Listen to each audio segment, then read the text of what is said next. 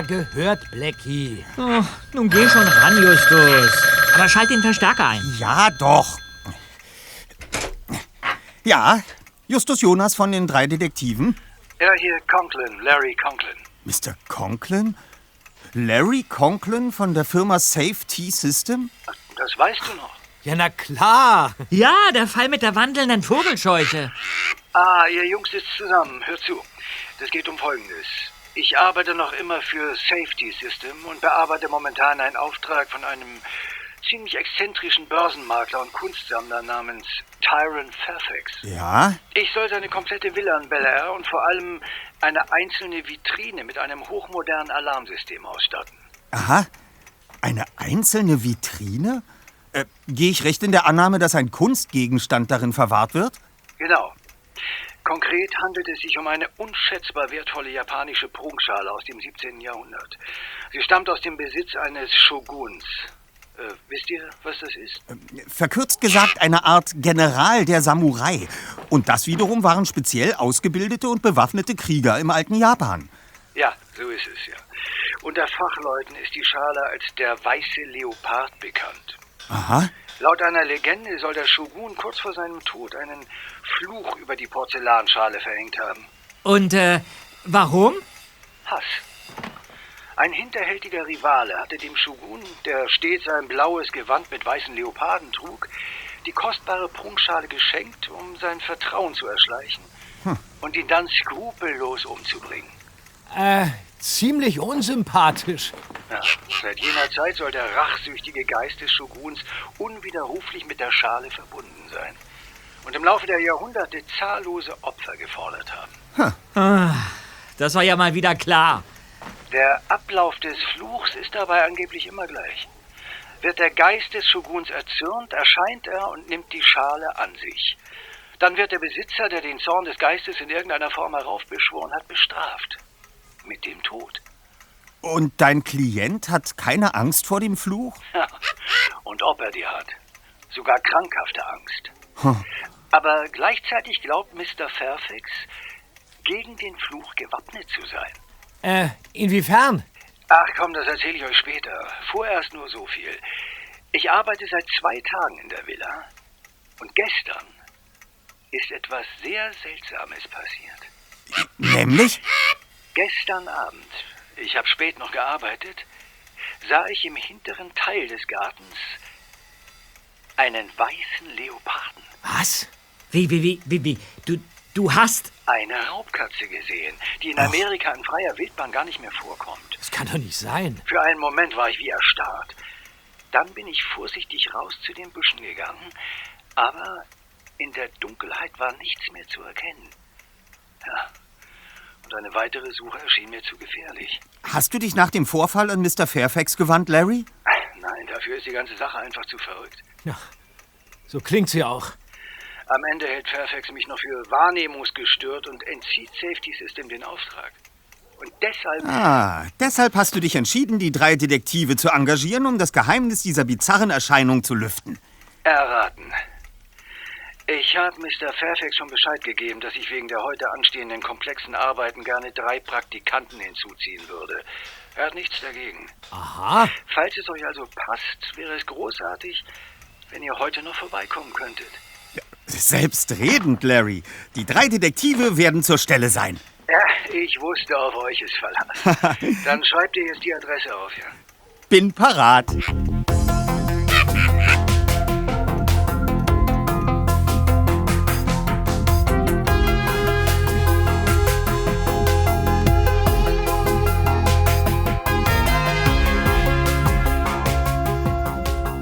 Die drei Detektive machten sich in Bobs Käfer auf den Weg nach Bel Air.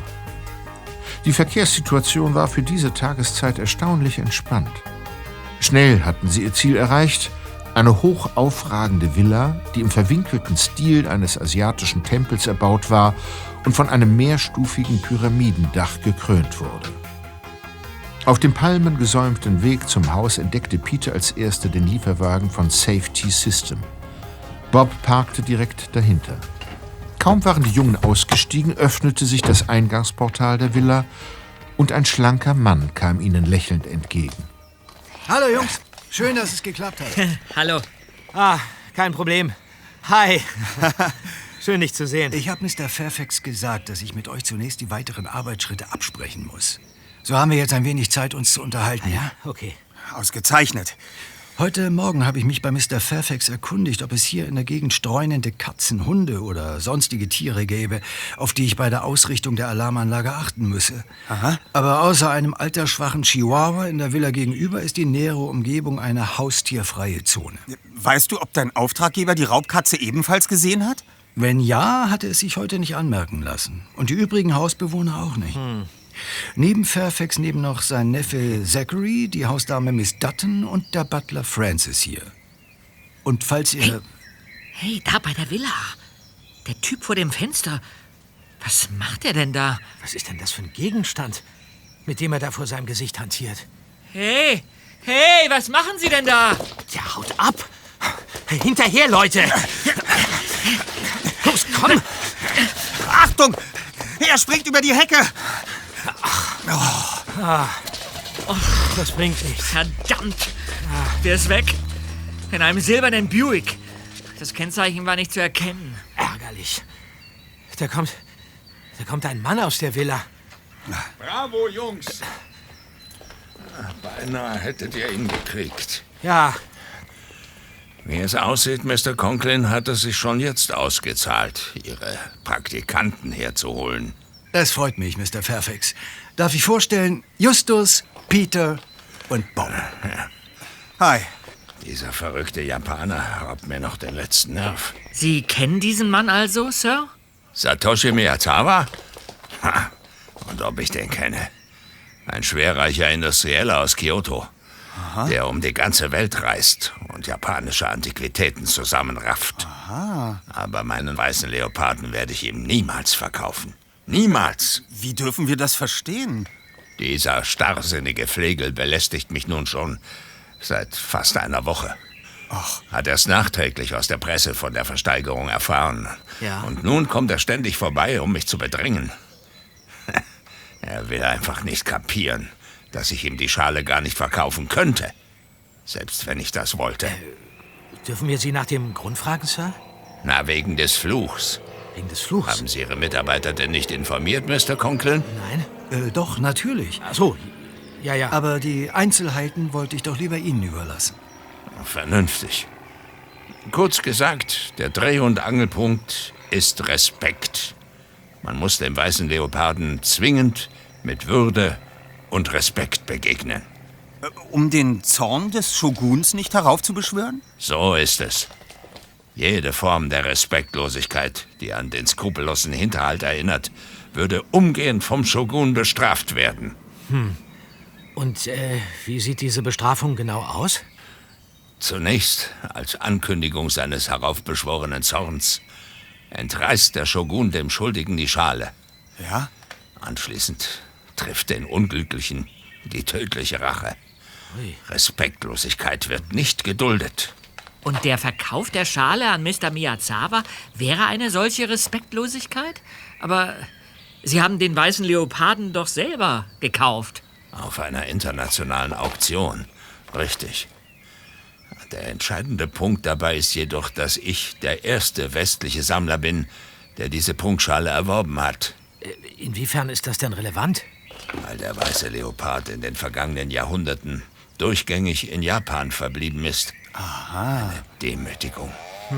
Zu all den Opfern des Fluchs ist es allein deshalb gekommen, weil man den Geist des Shoguns gegen seinen Willen in dem Land festgehalten hat, in dem er verraten wurde. Aber, ja, wie konnte es überhaupt zu so vielen Opfern kommen? Wenn der Shogun, nachdem der erste Fluch vollzogen war, die Schale an sich genommen hatte, wie konnte sie dann an einen anderen Besitzer gelangen? Ich hab's euch doch gerade erklärt. Es geht um Japan. Ja? Der Shogun wollte dieses Land nach seinem gewaltsamen Tod unbedingt verlassen. Ja. wozu sein Geist aber nicht fähig war. Er konnte die Schale über all die Jahrhunderte hinweg immer wieder nur an den verschiedensten Orten im Kaiserreich platzieren. In der Hoffnung, dass irgendwann eine würdige Person erscheinen würde, die sie aus Japan herausholte. Und dieser jemand waren Sie. So ist es. Indem Sie also die Schale aus Japan herausholten und nach Amerika brachten, besänftigten Sie den jahrhundertealten Zorn des Shoguns? Korrekt. Ich müsste vollkommen lebensmüde sein, den weißen Leoparden an Miyazawa und somit wieder nach Japan zurückzuverkaufen. Dadurch würde ich sofort die Rache des Shoguns auf mich ziehen. Also eine Sache verstehe ich dabei nicht, Mr. Fairfax. Wenn jeder japanische Besitzer vom Fluch getroffen wurde, wieso haben sich in all der Zeit immer wieder Leute getraut, diese Todesschale an sich zu nehmen? Wegen der einzigartigen Anziehungskraft des weißen Leoparden. Es heißt, dass er dem Würdigen große Macht verleiht. Deshalb riskieren immer wieder Menschen den Besitz, weil sie glauben, den richtigen Umgang mit der Schale gefunden zu haben. In Wahrheit war jedoch immer nur Japan der ausschlaggebende Punkt. Ja, und woher wissen Sie das alles? Weil mir der weiße Leopard in einer Vision erschienen ist. Also die, die Schale darf auf gar keinen Fall wieder in Kontakt mit ihrem Herkunftsland Japan kommen. Ansonsten würde unweigerlich der Fluch des äh, Shoguns zuschlagen. Exakt so ist es. Verstehe. Aus diesem Grund habe ich Mr. Conklin auch streng untersagt, beim Verbau der Alarmanlage Yttrium zu verwenden. Äh, Yttrium? Ein spezielles Edelmetall, Zweiter, das zu den sogenannten seltenen Erden gehört. Ziemlich clevere Jungs haben Sie da, Mr. Conklin. Dazu muss ich euch erklären, vor kurzem ist ein gigantisches Vorkommen seltener Erden in der Nähe der Insel Minami Torishima entdeckt worden. Die Wahrscheinlichkeit, dass dieses importierte Yttrium aus Japan stammt, ist deshalb viel zu hoch. Doch jetzt lasst uns ins Haus gehen. Ich werde euch den weißen Leoparden persönlich vorstellen. Also, ich bin mir nicht sicher, ob wir uns dieser Gefahr freiwillig aussetzen sollten, Leute. Keine Sorge. Vor dem Fluch seid ihr vollkommen sicher. Und jetzt kommt. Ja. Faselst du schon wieder von diesem dämlichen Fluchonkel? Was ich auf meinem Grund und Boden mit welchen Personen bespreche, geht nur mich allein etwas an, Zachary. Ach ja? Die Firma meines Vaters steht am Abgrund. Geht das nicht in deine runzlige Rübe? Ich würde Dad ja selber helfen, aber du weißt ganz genau, dass ich in meinem Job bei Ribatron keine solche Summe anhäufen kann. Ich habe ja noch nicht mal die Kohle, um mir einen anständigen Wagen zu kaufen. Ein neuer Wagen lohnt bei dir doch eh nicht. So wie du bei Hastings eingeparkt hast, ist es gut, dass du immer noch deinen alten Dodge fährst. Ach komm, lenk nicht ab. Du müsstest diese millionenschwere Schale nur an Miyazawa verkaufen und Dad wäre gerettet.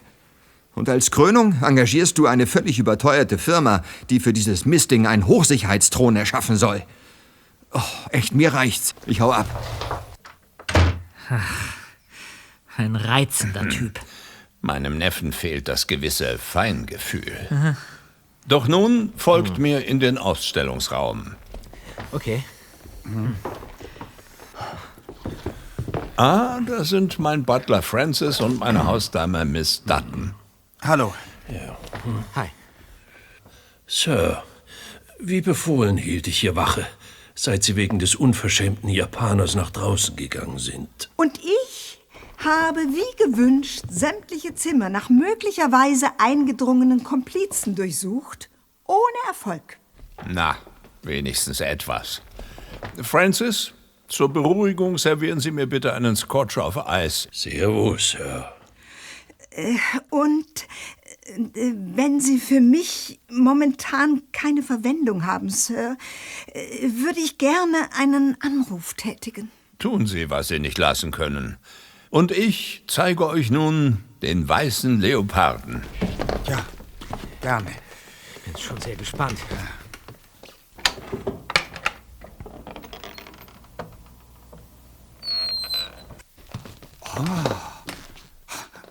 Die Vitrine steht im Zentrum des Raumes. Die japanische Prunkschale. Wow. Die sieht ja noch toller aus, als ich sie mir vorgestellt hatte. Ja. Ist sie nicht grandios? Ja, unglaublich. Da ist das Fenster, vor dem ich vorhin den Japaner entdeckt habe. Mr. Fairfax, konnten Sie erkennen, was genau er da draußen gemacht hat? Natürlich, der Kerl hat Aufnahmen mit einer Kamera geschossen. Vom weißen Leoparden. Das Ganze ist eine nicht hinnehmbare Provokation gegenüber der Aura des Shoguns. Der Mann ist Japaner. Es wird höchste Zeit, dass auch der Garten gesichert wird. Ja, das gehen wir sofort an. Wir werden zunächst die problematischen Punkte des Grundstücks ermitteln. Äh, machen Sie das, machen Sie das. Ich werde mich jetzt zurückziehen. Von dem ganzen Miyazawa-Mist habe ich für heute genug.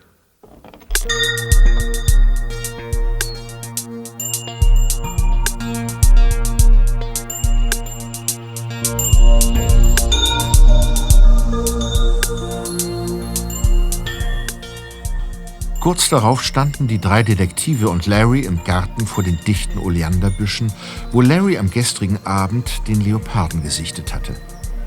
Plötzlich stutzte Bob, ging in die Hocke und strich behutsam einige Blätter beiseite. Das sind Fußabdrücke, Freunde. Ja, aber so merkwürdige Abdrücke habe ich noch nie gesehen. Wie man's nimmt, Bob. Wenn wir den Fokus von unseren Breitengraden abwenden und nach Fernost richten, ist es ganz einfach. Ach ja? Ja, welche Person sich auch immer hier in den Büschen aufgehalten hat, trug sogenannte Tabi. Eine strumpfartige traditionelle Fußbekleidung. Ein klassisches Charakteristikum ist der abgeteilte große Zeh, der es ermöglicht, die Tabi in den gleichfalls traditionellen Riemensandalen, den Zori, zu tragen. Hm. Japan. Hier ist allerdings klar ersichtlich, dass die betreffende Person keine Zori trug. Andernfalls würde der Abdruck nicht diese typische Einkerbung, sondern eine durchgehend rechteckige oder ovale Form aufweisen. Interessanterweise nutzte auch ein besonderer Personenkreis des antiken Japan mitunter diese spezielle Fußbekleidung. Die Samurai. Mhm. Und es wird sogar noch besser, Freunde. Hier hängt ein, ein kleiner Stofffetzen am Strauch. Ach. Ja, seht mal. Der Eindringling trug nicht nur japanische Tabi, sondern auch ein blaues Kleidungsstück, das mit weißen Leoparden verziert ist. Seht ihr? Oh, das Gewand des Shoguns. Ach, erst erscheint der Leopard und nun kommt also auch noch der Samurai-General dazu. Um genau zu sein, Larry, dessen Vorgaukelung. Denn selbstverständlich handelt es sich nicht um den echten Shogun. Die Abdrücke führen noch tiefer ins Gebüsch. Freunde, los, mir nach. Ja.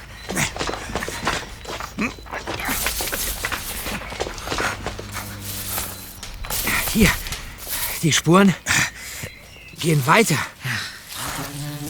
Ja, wir müssen, wir müssen über den Zaun klettern. Das schaffen wir. Ja, klar schaffen wir das. Oh. Ja. Die komischen Abdrücke enden direkt vor diesen Reifenspuren hier. Ja, das lässt vermuten, dass die fragliche Person genau an dieser Stelle in einen Wagen gestiegen ist. Muss ein ziemlich seltsames Auto sein. Jedenfalls sind die Spuren deutlich breiter als bei normalen Autoreifen. Ja, auch das. Auch das Profil ist ungewöhnlich. Ich mache mal ein paar Fotos. Auf jeden Fall haben wir es mit einem ziemlich modernen Shogun zu tun. Immerhin benutzt er zur Fortbewegung kein Pferd, sondern ein Fahrzeug. Mhm. Falls es sich dabei um Miyazawa handeln sollte, benutzt er zumindest mehr als nur einen Wagen. Diese Reifenspuren gehören nämlich definitiv nicht zu seinem Buick. Und wie geht ihr nun weiter vor? Solange wir keine verwertbaren Hinweise auf eine konkrete Person haben, sollten wir die Sache vorerst für uns behalten. Ja. Schließlich wäre Mr. Fairfax nicht damit gedient, die ohnehin angespannte Atmosphäre im Haus weiter zu belasten, ohne dass wir ihm einen Lösungsansatz bieten können. Ah, verstehe. Wir müssen also darauf warten, dass der verfluchte Shogun wieder zuschlägt. Ja, aber nun sollten wir besser wieder zurück ins Haus gehen. Die Alarmsysteme müssen bis heute Abend vollständig installiert sein. Wir können von hier zum Hintereingang gehen. Ja, dann los! Entdeckung, Kollegen! Was hast du, Erster? Ja. Still! Neben dem Garagentor steht die Hausdame und telefoniert noch immer. Das ist sehr viel Geld. Aber ich werde es schon beschaffen. Irgendwie. Ja, ich verstehe. Also gut. Doch jetzt muss ich wieder ins Haus. Wir besprechen das heute Abend zu Ende.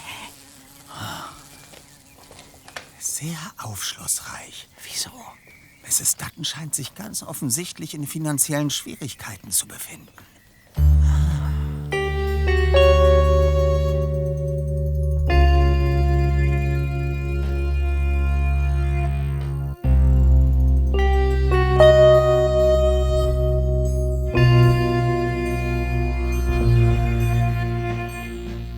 Zurück im Haus begann für die drei Detektive die Aktion so tun als ob. Sie beschäftigten sich mit der Verkabelung eines Bedienpults im Ausstellungsraum, beziehungsweise taten so als ob. Auf Mr. Fairfax mussten sie dabei nicht achten, der Hausherr hielt sich im Billardraum auf. Auch von Mrs. Dutton war nichts zu sehen. Der Butler hingegen war unvermittelt im angrenzenden Wohnsalon aufgetaucht und hantierte nun mit einem Staubwedel an vollkommen staubfreien Möbeln herum, teilweise ohne sie überhaupt zu berühren. Ha. So, und jetzt äh, würde ich sagen, äh, das Kabel hier nochmal überprüfen. So. Für mich ist die Sache klar, Kollegen. Der Butler hat von Mr. Fairfax den Auftrag, uns im Auge zu behalten. Der Typ verdreht seinen Kopf wie eine Eule, damit er uns von seiner Position aus beobachten kann. Und jetzt macht er sich sogar irgendwelche Notizen, seht ihr das? Dieser Francis hat tatsächlich ein ausgeprägtes Interesse daran, wie die Installation des Alarmsystems genau vonstatten geht. Nun, wer auch immer hinter der Gartenaktion mit dem Leoparden steckt, es wäre durchaus nicht ausgeschlossen, dass er oder sie einen Komplizen im Haus hat. Der ihn über die Fluchangst von Fairfax informiert hat und ihn nun über die weiteren Vorgänge in der Villa auf dem Laufenden hält. Da wäre der Butler natürlich ideal. Ah, sei's drum. Wenn alles nach Plan läuft, kann ich in ein paar Stunden das zusammengeschlossene Alarmsystem hochfahren. Ja, klar. Danach ist es eh endgültig aus mit dem Gartenspuk und wir können den Fall weißer Leopard ad acta legen. Ohne dass wir geklärt haben, was auf dem Grundstück vorgefallen ist? Mhm. Falls ihr das nicht bis heute hinbekommt, ja. Denn sobald ich meinen Auftrag ausgeführt habe, können wir gegenüber Mr. Fairfax nicht begründen, warum wir noch weiter hierbleiben sollten. Das stimmt. Dann drücken wir mal die Daumen, dass wir den möchtegern Samurai heute noch schnappen können. Tja.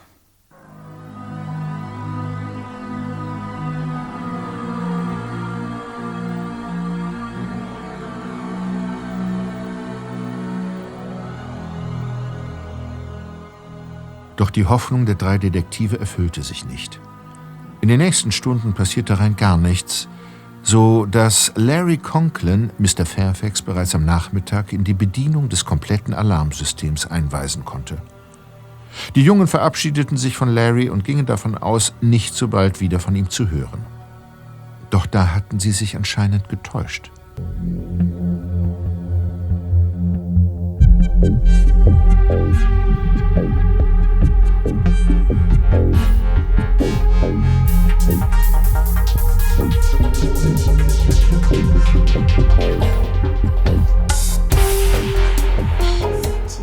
Einige Tage später klingelte in der Zentrale der drei Detektive das Telefon.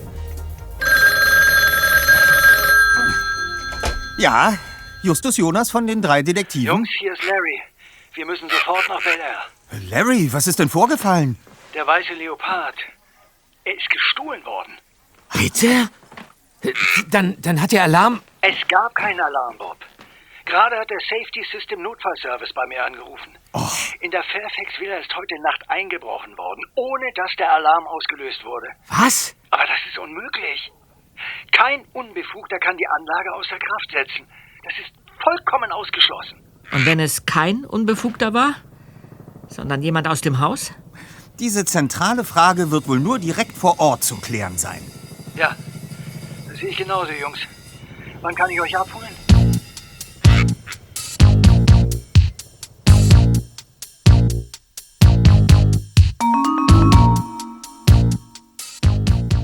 Als die drei Detektive und Larry eine Stunde später vor der Fairfax Villa eintrafen, konnten sie gerade noch sehen, wie sich ein Streifenwagen vom Anwesen entfernte. Offensichtlich hatte die Polizei ihre Spurensicherung bereits abgeschlossen. Als sich die Haustür nach zweimaligem Klingeln öffnete, stand nicht der Butler in der Tür, sondern Mr. Tyron Fairfax persönlich. Ich sehe wohl nicht richtig. Sie haben die Nerven, hier nochmal aufzutauchen? Ähm, Mr. Fairfax, ich. Aber eins kann ich Ihnen versichern. Ich habe der Polizei alles gesagt. Nämlich, dass Sie am Verschwinden des weißen Leoparden schuld sind. Wie bitte? Nun, tun Sie nicht so überrascht. Ach, das ist doch vollkommen absurd. Ich war die ganze Nacht zu Hause in Rocky Beach. Wo Sie waren, spielt doch überhaupt keine Rolle. Sie haben bezüglich der Alarmanlage gelogen und dadurch den Fluch des Shoguns heraufbeschworen. Wie, wie meinen Sie das, Sir? Das werde ich euch zeigen. Ah. Kommt. Jetzt bin ich gespannt. Larry und die drei Detektive folgten Mr. Fairfax. Von seinem Neffen Zachary, der Hausdame und dem Butler war nichts zu sehen.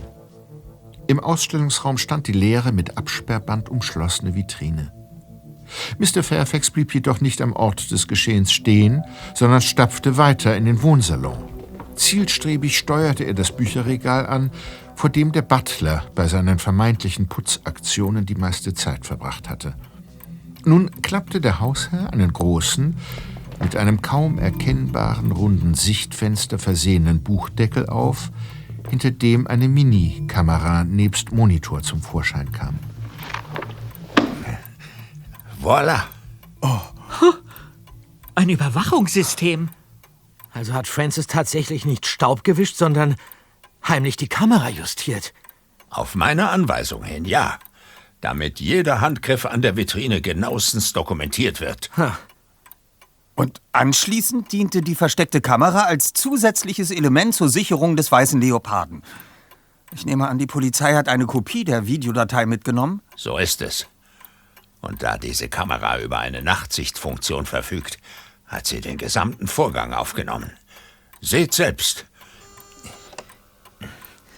Exakt um 0 Uhr 31 geschah es. 0 Uhr 31?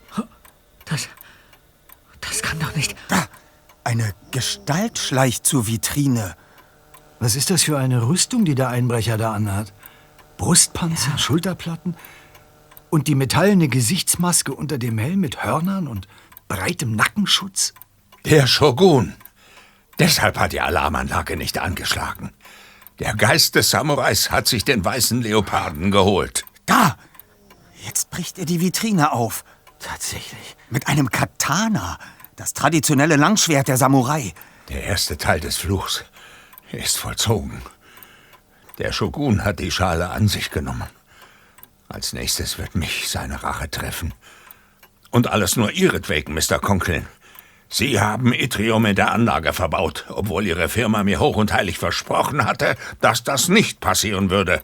Sie irren sich, Sir. Es wurde kein Yttrium verwendet. Dafür verbürge ich mich. Lügner! Da kommt Ihr Neffe. Bitte, Onkel, beruhige dich doch. Mr. Fairfax. Beruhigen? Nur weil ich diesen unfähigen Dilettanten engagiert habe, ist der Shogun erschienen. Nun ist der weiße Leopard für mich verloren. Und ich habe den Fluch des Geistersamurais am Hals.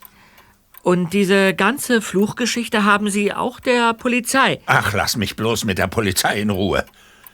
Ich hätte die ja gar nicht hinzugezogen. Aber mein nichtsnutziger Neffe hat sich einfach über mich hinweggesetzt. Oh, Onkel! Mann, hier hat ein Einbruch mit schwerem Diebstahl stattgefunden. So etwas können wir doch nicht einfach auf sich beruhen lassen. Und haben die Beamten gesagt, wie es jetzt weitergehen soll? Irgendwann soll ein Gutachter vom Police Department herkommen. Ja? Um die technischen Details abzuklären. Irgendwann, das muss man sich mal vorstellen. Sir, was auch immer hier vorgefallen ist, ich bin überzeugt davon, dass Mr. Conklin ganz gewiss keinen Fluch heraufbeschworen hat. Wie willst du das denn beurteilen können? Ein dahergelaufener Praktikant. Weil ich kein dahergelaufener Praktikant bin. Darf ich Ihnen unsere Karte überreichen? Die, die drei Detektive? Wir übernehmen jeden. Äh, ihr seid De Detektive? Ja. Und warum wart ihr hier? Weil wir ein Praktikum bei Safety System absolviert haben, um uns eingehend über die Funktionsweise verschiedener Sicherheitssysteme zu informieren. Im Laufe unserer Detektivkarriere haben wir sowohl mit mysteriösen Vorkommnissen als auch mit außergewöhnlichen Verbrechen viel Erfahrung gesammelt. Und deshalb würden wir den Tatort rund um die Vitrine gerne etwas näher äh, untersuchen. Ein Geist hinterlässt keine Spuren. Also, äh, entschuldige, aber mir gefällt der Vorschlag. Ja, und bis die Polizei zurückkommt, kann es dauern. Uns entsteht ja kein Schaden, wenn die drei sich ein wenig umsehen, oder? Von mir aus. Aber das ändert rein gar nichts daran, dass ich Sie, Mr. Conklin, für das halte, was Sie sind. Schuldig. Äh, darf ich fragen, ob Miss Dutton und Francis gerade auf ihren Zimmern sind? Äh, nein, die beiden haben sich ein paar Tage freigenommen. Ein verlängertes Wochenende vor dem Memorial Day am Montag. Sie sind bereits gestern Abend nach Hause gefahren. Ah. Äh, doch nun zu Ihnen, Mr. Conklin.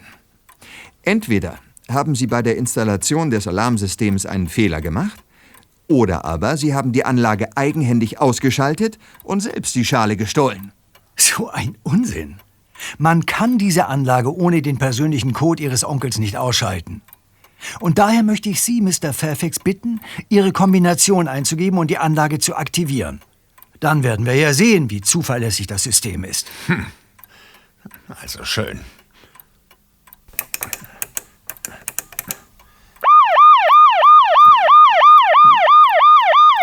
Einwandfreie Funktion. Sir, welche Personen kennen den Zugangscode für die Anlage? Natürlich nur ich. Und ich allein bestimme, wann in diesem Haus der Alarm ein- und ausgeschaltet wird. Larry, gibt es bei diesem System nicht auch ein Datenprotokoll? Dann könnte man doch überprüfen, ob die Anlage während der Nacht ausgeschaltet wurde. Na und ob? Wenn Sie erlauben, Mr. Fairfax? Nur zu. Das gibt's doch nicht. Was ist los? Laut Aufzeichnung war das System bis 0.45 Uhr morgens durchgehend aktiviert. Als Sie dann den Einbruch entdeckt hatten, haben Sie selbst die Anlage abgeschaltet. Während des Einbruchs hat demnach keine Abschaltung der Anlage stattgefunden. Und das ist schlichtweg unmöglich. Also war es doch der Shogun. Ach, vielleicht wurde das Datenprotokoll gefälscht. Aber dann lautet die entscheidende Frage, weshalb sollte der ominöse Einbrecher wertvolle Zeit damit vergeuden, die Datenaufzeichnung eines bereits überwundenen Alarmsystems zu fälschen? Ich schätze mal, dass der Täter auf diese Weise den Anschein verstärken wollte, dass nur ein Geist hätte einbrechen können, ohne den Alarm auszulösen. Ja, darüber hinaus macht die Samurai-Rüstung samt Helm und Metallmaske die Person im Video vollkommen unkenntlich. In der Kostümierung könnte also auch eine Frau gesteckt haben. Tja, absolut richtig. Höchste Zeit also für weitere Ermittlungen. Um möglichst effektiv vorzugehen, schlage ich vor, dass wir uns aufteilen. Ja, dann werde ich mich mal in die Recherchen zur Legende rund um den weißen Leoparden stürzen. Außerdem nehme ich mir die Überprüfung der seltsamen Reifenspuren vor. Sehr gut. Gute Idee. Dann übernehmen Justus und ich die Befragung des Butlers und der Hausdame. Ja. Äh, da fällt mir ein, wir haben ja gar kein zweites Auto hier. Naja, ich kann euch meinen alten Dodge leihen. Heute werde ich ohnehin im Haus bleiben. Das wäre wirklich großartig, Zachary. Womit wir auch schon bei der Logistik wären. Zunächst benötigen wir die genauen Adressen von Miss Dutton und Francis. Ihr dürft Mr. Miyazawa nicht vergessen. Wissen Sie, wo er derzeit wohnt, Mr. Fairfax? In einem Hotel in Arcadia, das Hardys Inn. Allerdings können die Jungs sich den Besuch sparen. Ich habe dort bereits angerufen. Der Vogel ist pünktlich heute früh mit unbekanntem Ziel ausgeflogen. Aha. Was für ein erstaunlicher Zufall. Interessant.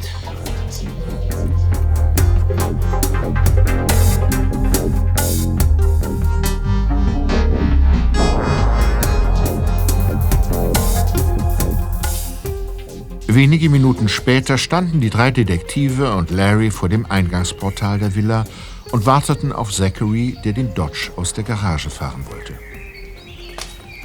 Larry, angesichts der verfahrenen Situation halte ich es für das Beste, wenn du dich mit dem Los Angeles Police Department in Verbindung setzt, bevor die Anschuldigungen von Mr. Fairfax gegen dich größere Kreise ziehen.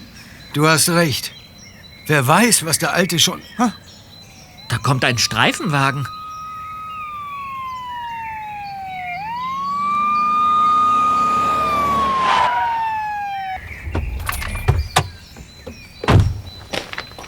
Mr. Larry Conklin? Ja? Das Sekretariat von Safety System hat uns Ihren Aufenthaltsort mitgeteilt. Gegen Sie liegt ein Haftbefehl wegen des Verdachts auf schweren Einbruchsdiebstahl vor. Sie sind vorläufig festgenommen. Aber ich.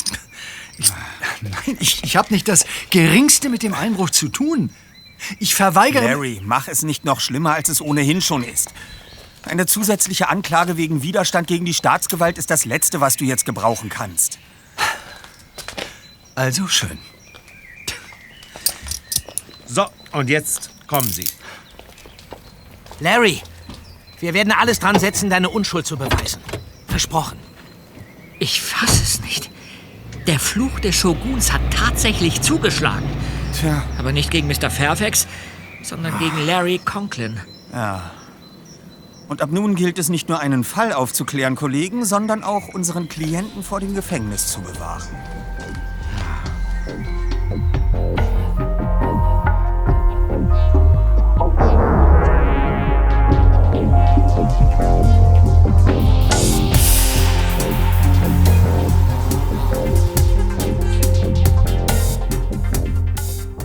Als Zachary kurz darauf in seinem Dodge aus der Garage fuhr, klärten ihn die drei Detektive über die dramatische Entwicklung der Geschehnisse auf. Der Neffe versprach sein Bestes zu geben, um der Polizei die Hintergründe der bizarren Anschuldigungen seines Onkels zu erklären. Dann brachen die drei Detektive auf. Bob machte sich auf den Weg zu einer öffentlichen Bibliothek, während Justus und Peter 20 Minuten später vor der Haustür von Miss Dutton eintrafen. Gerade als der erste Detektiv auf den Klingelknopf drücken wollte, ertönte das Handy in seiner Jackentasche. Moment, Zweiter. Das ist Bob. Hallo, Dritter. Und, wie sieht's aus? Hast du schon erste Rechercheergebnisse? Ja, ähm, ich habe mich doch erst um die Reifenspuren gekümmert und komme gerade aus einer Autowerkstatt. Jetzt kenne ich, dank des Mechanikers, dem ich das Foto mit dem Reifenprofil gezeigt habe, den fahrbaren Untersatz des Shoguns. Unser geisterhafter Samurai-General düst mit einem quietschroten Strandbuggy in der Gegend herum. Ja, der Mechaniker hat das Fahrzeug in seiner Gegend schon öfter gesehen. Nicht zu fassen. Und äh, konnte er dir auch etwas über den Fahrer mitteilen? Ah, Fehlanzeige, leider. Und auch weder Mr. Fairfax noch sein Neffe, die ich eben angerufen und gefragt habe, konnten mir irgendwas dazu sagen. Fairfax wollte sogar von mir wissen, worin sich ein Strandbuggy von einem herkömmlichen Wagen unterscheidet. Ich werde aber bei meinen Untersuchungen weiter rumfragen. Naja, irgendjemand muss den Wagen ja schließlich kennen. Sehr gut. Bleib dran, Bob. Peter und ich stehen gerade vor Miss Duttons Haustür, um der Hausdame mal ein wenig auf den Zahn zu fühlen. Wir melden uns später wieder. Alles klar. Viel Erfolg euch beiden. So. Na, also dann zweiter. Auf ins Gefecht.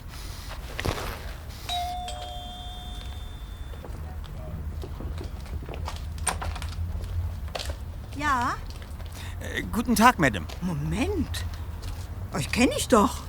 Und Sie irren sich nicht. Wir sind uns bereits in der Villa von Mr. Fairfax begegnet.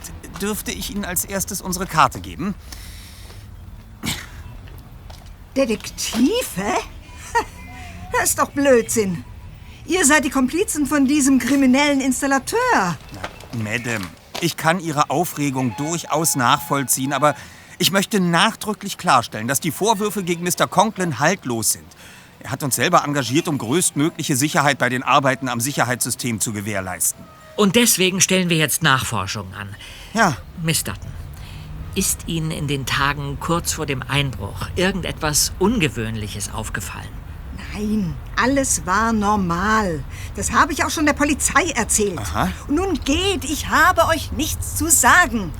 Gestatten Sie mir bitte noch eine Frage. Kennen Sie zufällig jemanden im Umfeld der Fairfax Villa, der einen knallroten Strandbuggy besitzt? Ich. Äh, ja. Die Mowbrays haben einen solchen Wagen. Ich kenne die Familie von verschiedenen Wohltätigkeitsveranstaltungen. Ach. Sie wohnen in der Savona Road gegenüber von dem großen Schnellimbiss, nicht weit von der Fairfax Villa entfernt. Aber was soll diese seltsame Frage? Was hat dieser Buggy mit der Sache zu tun? Das können wir Ihnen hoffentlich nach der Lösung dieses Falles erzählen. Für den Moment bedanken wir uns ganz herzlich für Ihre freundliche Kooperation. Oh. Gehen wir, Peter. Auf Wiedersehen. Volltreffer, Justus. Ja. Wir haben die Adresse des Shoguns. Immer mit der Ruhe, Zweiter. Strategisch wäre es höchst unklug, jetzt nach Bel Air zurückzukehren, ohne Francis und das Motel von Mr. Miyazawa aufgesucht zu haben. Insbesondere auf das Gespräch mit dem Butler bin ich in höchstem Maße gespannt. Ach ja? Und warum? Eben ist mir auf dem Flur von Miss Dutton auf einer Anrichte etwas äußerst Interessantes ins Auge gesprungen. Und was? Zwei Flugtickets für heute Abend nach Baton Rouge, Louisiana. Ausgestellt auf Geraldine Dutton und Francis Wainwright.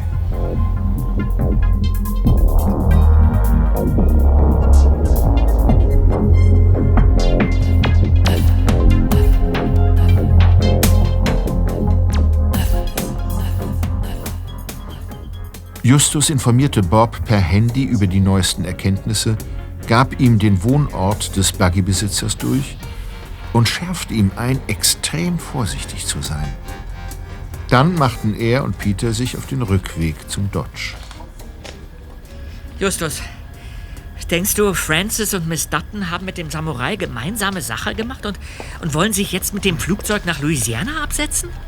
Falls es so ist, haben Sie den weißen Leoparden mit Sicherheit nicht bei sich. Den würden Sie nur schwerlich durch die Gepäckkontrolle bekommen und... Ah, mein Handy. Ah, das ist Larry. Ich lasse dich mithören. So. Larry, wo bist du? Im Gefängnis. Und da werde ich vorerst auch bleiben. Aha. Dieser geltungssüchtige Beamte will mir auf Biegen und Brechen eine Beteiligung an dem Diebstahl unterschieben. Angestachelt durch die Beschuldigung von Tyron Fairfax. Er behauptet, dass ich eine sogenannte Hidden Door, also eine, eine Geheimtür im System installiert hätte. So soll ich es ermöglicht haben, dass von außen auf die Anlage zugegriffen werden konnte. Ach, das ist in der Tat höchst unerfreulich. Weißt du denn noch etwas über die Ermittlungen gegen Mr. Miyazawa? Ja, der Mann ist wie vom Erdboden verschwunden. Und ich soll sein Komplize sein, der die Voraussetzungen für diesen Einbruch geschaffen hätte. Ja. Und wie wird es für dich jetzt weitergehen? In drei Tagen ist mein Haftprüfungstermin. Wenn bis dahin keine entlastenden Beweise vorliegen, dann bleibe ich weiter im Gefängnis. Ärgerlich. Du darfst nicht den Mut verlieren, Larry. Wir werden alles tun, was in unserer Macht steht, um dich schnellstmöglich frei zu bekommen. Danke, Justus. Ich habe zwar einen Anwalt eingeschaltet, aber der wirkt ziemlich überfordert. All meine Hoffnungen ruhen auf euch, Jungs. Halt durch, Larry. Die drei Detektive werden dich nicht im Stich lassen. Ich muss jetzt auflegen. Ende. Mach's gut. Oh Mann, das ist ein Ding. Was machen wir denn jetzt, Erster? Tja. Die Uhr tickt. Uns bleiben noch drei Tage. Und deshalb sollten wir jetzt sofort den Butler Francis aufsuchen. Mit etwas Glück kommen wir durch ihn zu neuen Erkenntnissen.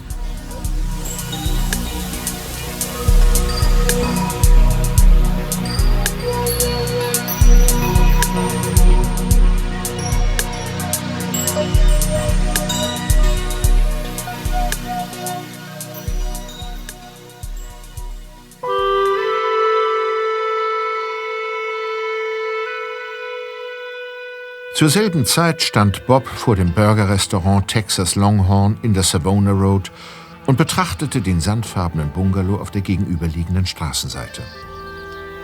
Von einem roten Buggy war nichts zu sehen. Vermutlich befand er sich in der großen Garage neben dem Gebäude. Der dritte Detektiv atmete noch einmal tief durch, dann überquerte er die Straße, stieg die kleine Treppe zur Haustür hinauf und betätigte die Klingel.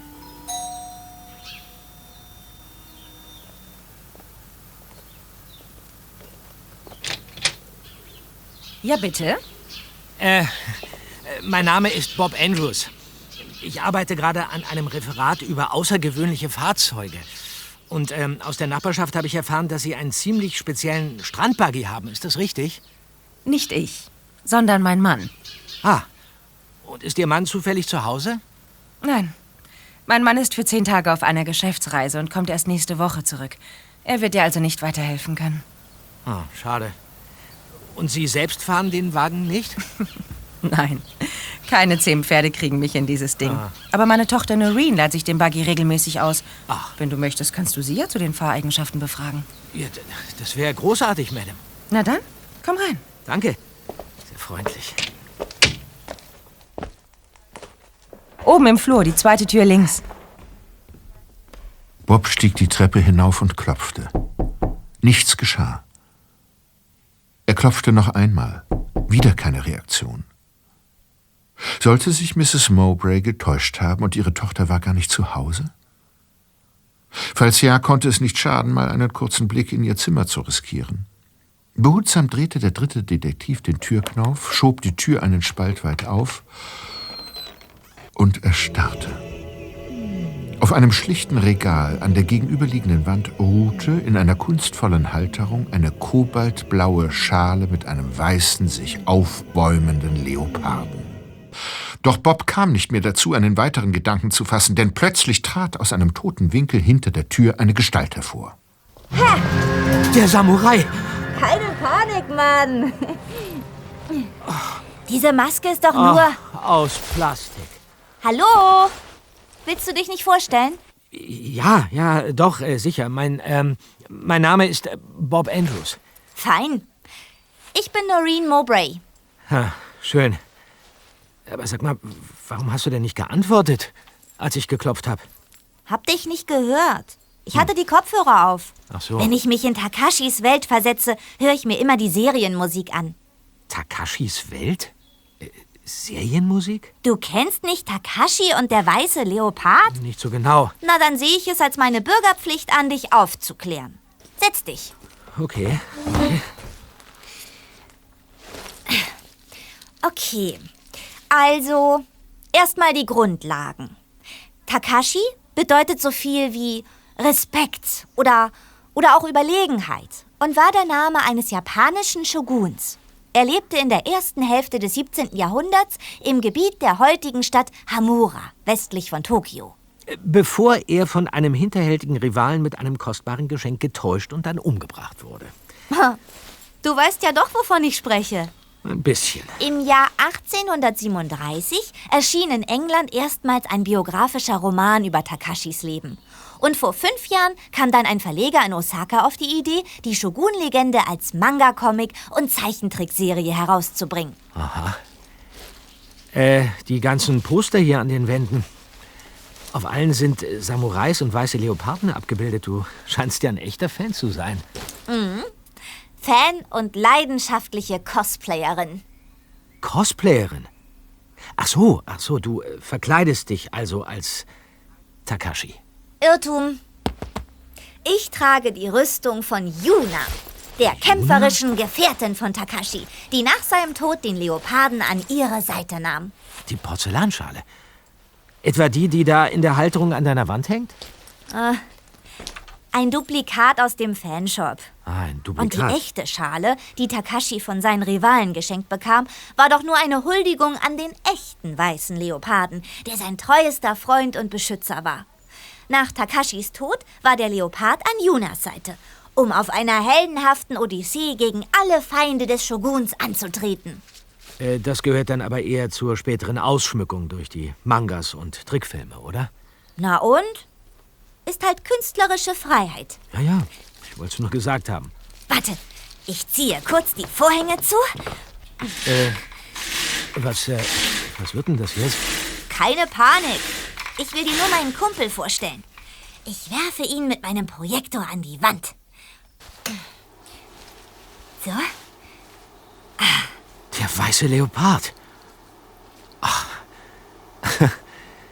Sag mal, lass mich raten, äh, hin und wieder geisterst du mit deinem äh, Kumpel hier auch in den Nachbargärten herum, stimmt's? sag mal, warum genau bist du hier? Tja, dann äh, werde ich dir wohl rein Wein einschenken müssen. Darf ich dir unsere Karte geben? Nachdem Bob Noreen die Visitenkarte der drei Fragezeichen überreicht und ihr von Larry Conklins Beobachtung sowie dem dramatischen Diebstahl berichtet hatte, setzte sich Noreen mit blassem Gesicht auf die Bettkante. Oh, verdammte Axt. Der weiße Leopard. Geklaut. Aber du glaubst doch wohl nicht, dass ich das war, oder? Äh, keine Aufregung. Sämtliche Verdachtsmomente haben sich in den letzten fünf Minuten in Luft aufgelöst. Ich bin hier, weil wir vor dem Fairfax-Grundstück Reifenspuren von eurem Buggy gefunden haben. Aber warum hast du dich da eigentlich überhaupt rumgetrieben? Äh, nun ja. Vor einigen Tagen habe ich einen Artikel der Los Angeles Post ausgeschnitten, in dem über die Versteigerung des weißen Leoparden berichtet wurde. Aha. Ich sammle ja alles zu dem Thema. Ja. Ach, das ist mir gar nicht aufgefallen. Und als mir dann klar wurde, dass der Käufer hier ganz in der Nähe wohnt, naja, Konntest du es dir nicht nehmen lassen, heimlich in voller Samurai-Montur in den Garten des Fairfax-Anwesens zu schleichen, um den Fluchgrusel dieser berüchtigten Prunkschale zu spüren, ja? mm, Einschließlich deines äh, famosen Leopardenhandprojektors. so ungefähr. Es war echt aufregend, diese unglaublichen Energien zu spüren. Die echte Kultschale von Takashi. Zu gerne hätte ich einen Blick darauf geworfen. Aber ich habe mich nicht näher an das Haus herangetraut. Und jetzt ist sie futsch. Na, noch ist ja nichts verloren. Wenn meine Freunde und ich Erfolg haben, ist der Dieb den weißen Leoparden bald wieder los.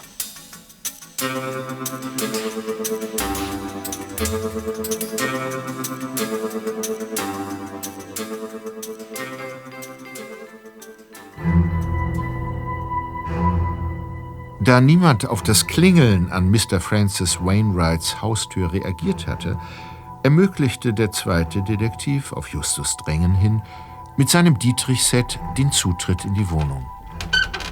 In allen Zimmern sah es so aus, als hätte der Butler in großer Eile gepackt. Dazu passte auch der Koffer, der in der Diele stand. Ha.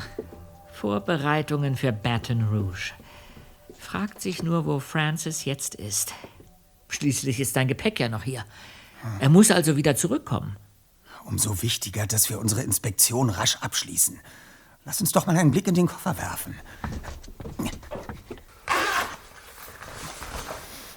Nur Klamotten. Kein weißer Leopard. Aber hier, ein Prospekt. Windermere Sanatorium, Lafayette, Louisiana. Und ein Umschlag.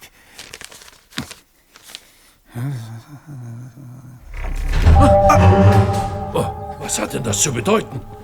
Was habt ihr hier zu suchen? Der Butler. Euch kenne ich doch. Ihr seid doch die angeblichen Mitarbeiter von diesem unsäglichen Mr. Conklin. Bitte, tun Sie nichts Unüberlegtes, Mr. Wainwright. Wir sind Detektive.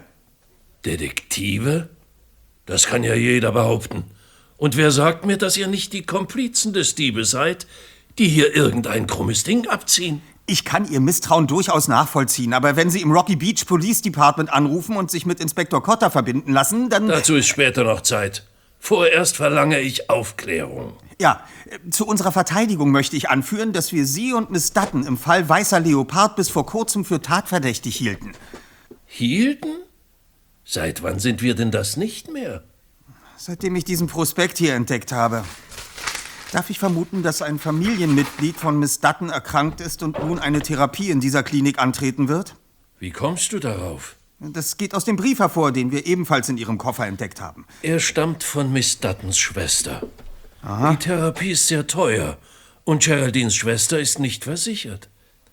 Aber glücklicherweise hat sich Mr. Fairfax dazu bereit erklärt, ihr einen unbürokratischen Kredit einzuräumen. Trotz meiner Vorgeschichte. Vorgeschichte? Wie meinen Sie das? Äh, das geht nur den Captain und mich etwas an. Hören Sie, Sir, wir versuchen unseren unschuldigen Auftraggeber Larry Conklin zu entlasten. Er hat dieses Verbrechen nicht begangen, sitzt aber dennoch im Gefängnis. Das ist mir bekannt. Dennoch können Miss Dutton und ich euch hier vor Ort nicht weiterhelfen. Heute Abend geht unser Flug, aber wenn ihr an meiner Meinung interessiert seid, da Conklin und offenbar auch ihr als Verdächtige ausscheidet, bin ich ziemlich sicher, dass der Japaner hinter dem Einbruch steckt. Und wer ist mit dem Captain gemeint, von dem Sie eben... Ge Äh, ich ich habe noch eine Menge zu tun. Hier ist die Visitenkarte unseres Hotels in Lafayette. Ein Handy habe ich nicht. Wenn es Neuigkeiten zum weißen Leoparden gibt, sagt mir Bescheid. Okay, ja, das werden wir tun. Sir, und richten Sie Miss Dutton bitte unsere besten Wünsche für Sie und Ihre Schwester aus. Ja, dann. Gute Reise. Ja, Wiedersehen.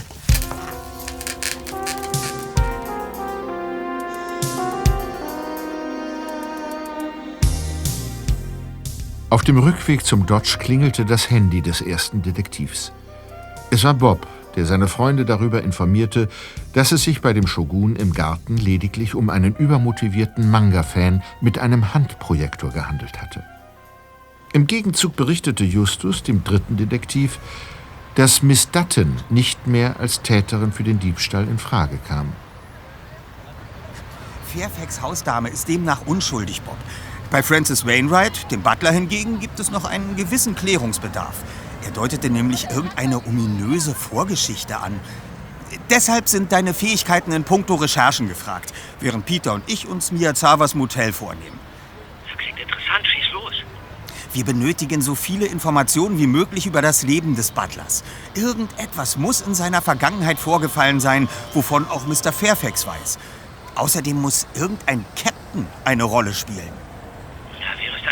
Beste, Fairfax direkt zu befragen? Ja, vorerst noch nicht. Der Mann ist bekanntlich sehr impulsiv und bei einem falschen Stichwort könnte er sich zu irgendeiner Kurzschlussreaktion hinreißen lassen. Deshalb baue ich zunächst auf dich. Ei, ei, Chef. Dann treffen wir uns drei am besten in äh, zwei Stunden wieder.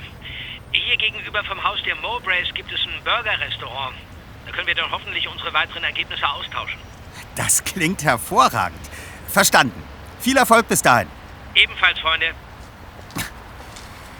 So, du hast es gehört, Zweiter. Auf zum Hardys Inn.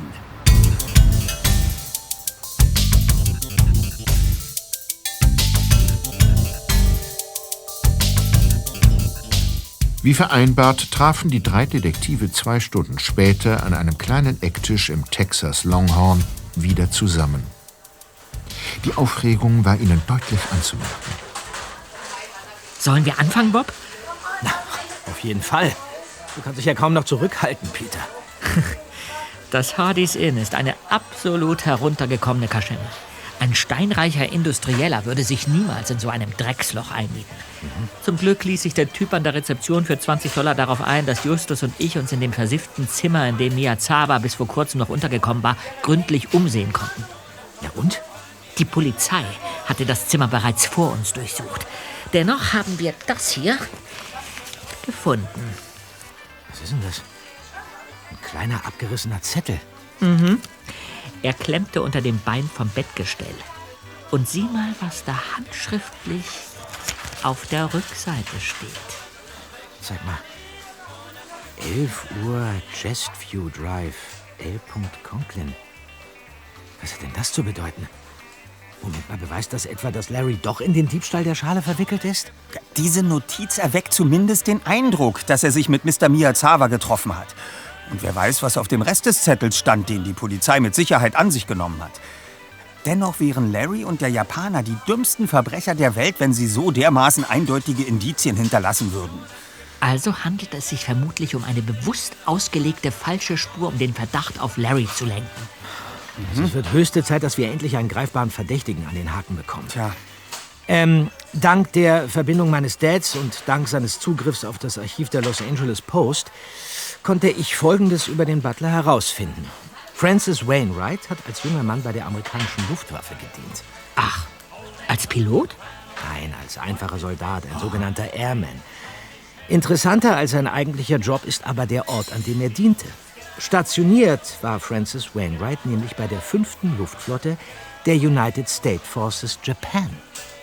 Sieh mal einer an. Ja, es wird noch besser. Ha. Der fragliche Luftwaffenstützpunkt Yokata liegt nämlich nahe der Stadt Hamura, westlich von Tokio. Genau in jenem Gebiet also, in dem der sagenumwobene Shogun Takashi im 17. Jahrhundert gelebt hat. Der Mythos dieses Samurai-Generals war und ist, insbesondere in diesem Landstrich, dermaßen allgegenwärtig, dass niemand, der dort länger gewesen ist, darum herumgekommen sein kann. An jeder Ecke sind dort Imitationen der berühmten Prunkschale zu kaufen. Fakt ist somit, dass Francis Wainwright schon seit Jahrzehnten von der legendären Leopardenschale weiß, die nun aus einer Villa gestohlen wurde, in der er als Butler angestellt ist. Hm. Kann das wirklich Zufall sein? Das Highlight kommt erst noch. Nach vier Jahren Dienstzeit wurde Francis wegen eines Disziplinarvergehens aus dem aktiven Dienst entlassen. Wie hat er das denn angestellt? Ja, das konnte mein Dad nicht mehr herausfinden. Bekannt ist aber, wer der Vorgesetzte war, der das Vergehen gemeldet und somit für Wainwrights Rausschmiss gesorgt hat. Nämlich? Der kampferfahrene und vielfach ausgezeichnete Captain Tyron Galahad Fairfax. Ein hochdekorierter Air Force-Pilot, der in seiner Laufbahn so ziemlich jedes Flugzeugmodell geflogen hat, das bei den amerikanischen Luftstreitkräften im Einsatz war. Er hatte die Karriere als Börsenmakler erst nach dem Ende seiner Militärzeit eingeschlagen. Verbessert mich, wenn ich mich irre. Aber steht Francis jetzt plötzlich mit einem fetten Tatmotiv da? Der späte Rache für das Karriereende bei der US Air Force. Wir müssen die gesamte Geschichte noch einmal ganz von vorne aufrollen und Genau. auf ihren Wahrheitsgehalt überprüfen, Kollegen.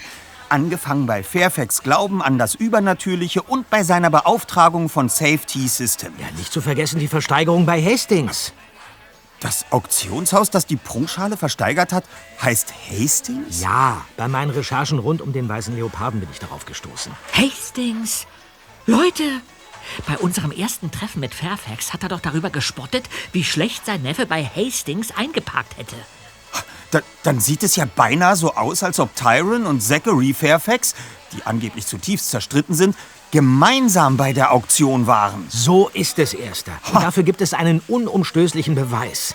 Die beiden haben uns nach Strich und Faden belogen. Was soll das heißen, Bob? Im Internet habe ich nach einigem Suchen einen Videoclip vom entscheidenden Moment der Versteigerung gefunden, den einer der Anwesenden online gestellt hat. So, und den werde ich euch jetzt mal zeigen. Das gibt's doch nicht. Hier, seht genau hin, Freunde. Und achtet insbesondere auf die Besucher in der vierten Reihe. Aha. So. Da. Aber, aber das sind ja. Tatsächlich. Ich fasse es nicht. Dafür verstehe ich jetzt die Zusammenhänge, Kollegen. Ich denke mal, dass jetzt der richtige Zeitpunkt ist, in die Offensive zu gehen. In die Offensive zu gehen? Was ist denn damit nun wieder gemeint? Dazu komme ich gleich. Doch zuvor sollten wir noch schnell ermitteln, um was für eine Art Betrieb es sich bei Rübertron handelt. Rübertron? Das habe ich doch irgendwo schon mal gehört. Richtig, Bob. Und nicht nur du.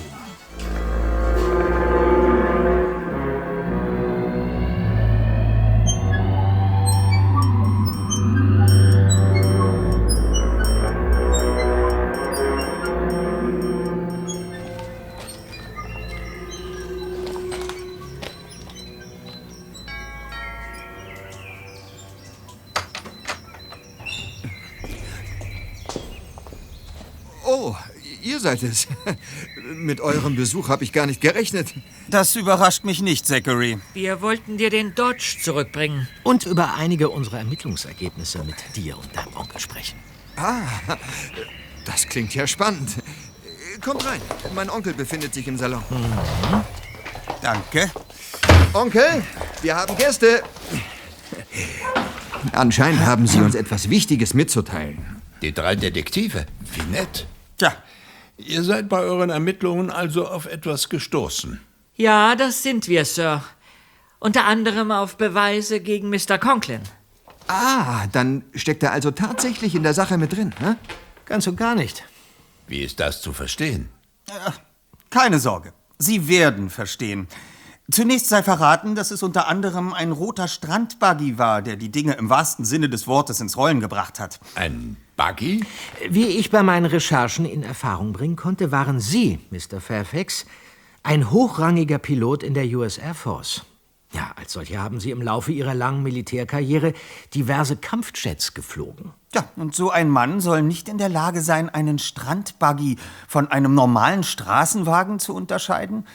Diese Wahrscheinlichkeit dürfte gegen Null tendieren. Ein solcher Elitekämpfer soll sich nun in einen abergläubischen Spinner verwandelt haben, der sich vor Samurai-Geistern zu Tode fürchtet? Nein, Sir, das kaufen wir Ihnen nicht ab. Ja, also äh, nicht mehr. Äh, Die dramatische Darbietung, die Sie uns hier geliefert haben, war zugegebenermaßen äußerst überzeugend.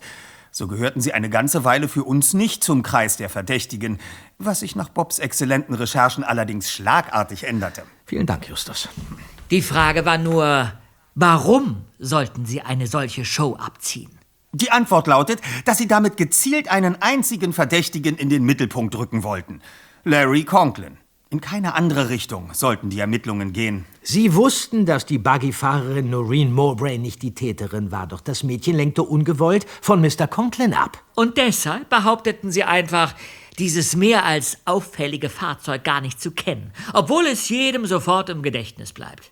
Und was den großzügigen Kredit für Miss Dutton angeht, so diente er meiner Vermutung nach lediglich dem Zweck, die Sympathie und Loyalität ihrer beiden Angestellten zu festigen, die dann auch wie geplant gegenüber der Polizei nur Gutes über sie zu berichten hatten. Mit Nächstenliebe hatte das absolut nichts zu tun, sondern vielmehr mit reinem Kalkül.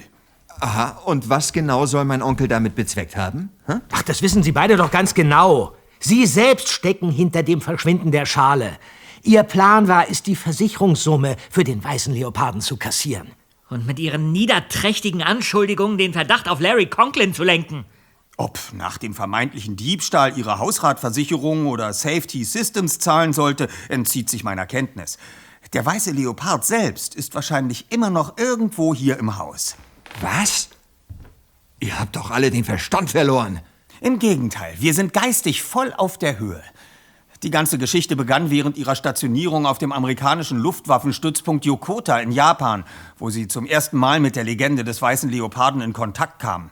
Mutmaßlich keimte bereits damals ihr Wunsch auf, die Originalschale des Samurai-Generals zu besitzen, quasi als Denkmal ihrer unvergleichlichen Militärkarriere. Aber zu diesem Zeitpunkt hatten sie noch nicht die notwendigen finanziellen Mittel. Ja. Die stellten sich erst Jahrzehnte später mit ihrem neuen Job ein. Als die Prunkschale dann tatsächlich in einer Versteigerung auftauchte, mussten sie buchstäblich um jeden Preis zuschlagen. Und anschließend zogen sie diese riesige Betrugsnummer auf, um sich den Kaufpreis auf diese Art quasi zurückerstatten zu lassen. Genau. Alles war von langer Hand geplant. Angefangen beim Opfer Larry Conklin. Sämtliche Spuren sollten auf ihn als Täter weisen. Tja, aber um ihn zur perfekten Zielscheibe zu machen, brauchten sie noch einen ganz besonderen Nebelwerfer. Den besessenen Kunstsammler Satoshi Miyazawa. Eine Figur, die sie so geschickt aufgebaut haben, dass wir bis vor kurzem nie darauf gekommen wären, eine Verbindung zu ihnen herzustellen. Die Wende brachte ein Videoclip von der Versteigerung des weißen Leoparden. Wollen Sie mal einen kurzen Blick darauf werfen? Hier.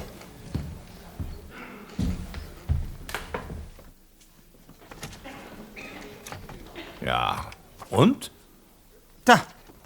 In großer Harmonie sitzen Sie und Ihr Neffe gemeinsam unter den Besuchern. Ah, und da. Schauen Sie genau hin. Nachdem Sie den Zuschlag für die Schale erhalten haben, kommt Mr. Miyazawa auf Sie zu und klopft Ihnen mit strahlendem Lächeln auf die Schultern. Dass der Japaner ihr erbitterter Konkurrent ist, der ihnen unbedingt die Prachtschale abjagen will, war also ebenfalls gelogen. Und dass sie uns anschließend als Detektive gewähren ließen, war pure Berechnung. Es hätte schlicht verdächtig gewirkt, wenn sie unsere Dienste ausgeschlagen hätten. Auch der Streit zwischen ihnen und ihrem Neffen war reine Show und diente bloß dem Zweck, ihre scheinbare Angst vor dem Fluch zu demonstrieren. Du, Zachary, hast dich ebenfalls auf sehr überzeugende Weise unverdächtig gemacht, indem du gegen den vermeintlichen Widerstand deines Onkels die Polizei hinzugezogen hast. Bei unserem ersten Zusammentreffen hattest du erwähnt, dass du mit deinem Job bei Rüberton keine großen Summen Geld anhäufen kannst. Interessanterweise haben wir vorhin durch eine kurze Recherche im Netz ermittelt, dass du in diesem Softwareunternehmen als ausgewiesener Informatikexperte beschäftigt bist. Mit deinen Fähigkeiten war es für dich also ein leichtes, das Datenprotokoll des Sicherheitssystems zu manipulieren, nachdem du die Alarmanlage ausgeschaltet hattest. Ja. Und der Komplize Miyazawa sollte die Fassade des fanatischen Sammlers aus Kyoto aufbauen und die gefälschten Beweise in dem schäbigen Motelzimmer hinterlassen. Larry Conklin sollte schlussendlich für das Verbrechen hinter Gitter gehen, was der Zerstörung seiner Existenz gleichgekommen wäre. Keine falsche Bewegung! Oder ich schlitze euch auf! Ja. Der Samurai! Wer sind Sie? Nehmen Sie die Maske ab! Und wo ist überhaupt der Rest Ihrer Verkleidung? In der Rumpelkammer? Im Keller. Hm. Im selben Geheimraum, in dem sich auch der weiße Leopard befindet. Und jetzt unterhalten wir uns mal in aller Ruhe darüber, mit welchem Zuschuss zu eurem Taschengeld wir die Sache regeln werden. Bitte? Glauben Sie ernsthaft, dass Sie uns mit einem plumpen Bestechungsversuch davon abhalten können, unseren Klienten aus dem Gefängnis zu befreien? Mir reicht es jetzt. Wenn Sie die Bengel nicht in den Griff kriegen, übernehme ich das. Mit meinem Schwert. Ja, Im Namen des weißen Leoparden! Hier ist es. Auf ihn!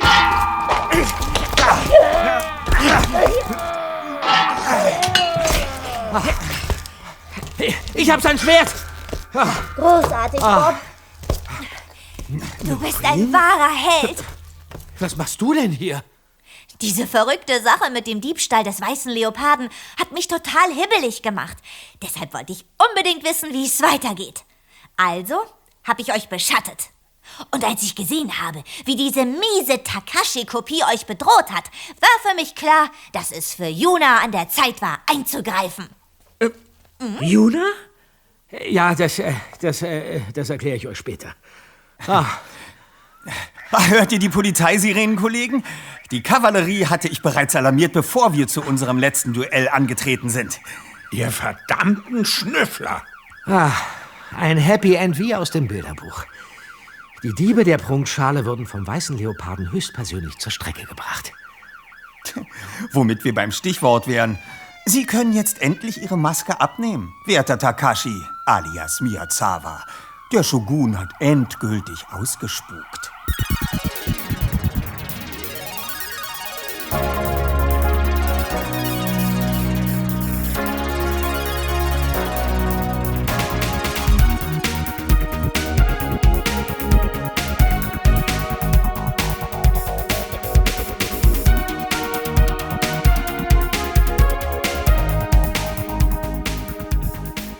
Am nächsten Nachmittag saßen Justus, Peter, Bob und Larry Conklin im Café Seeblick in Rocky Beach, um den erfolgreich aufgeklärten Fall zu feiern.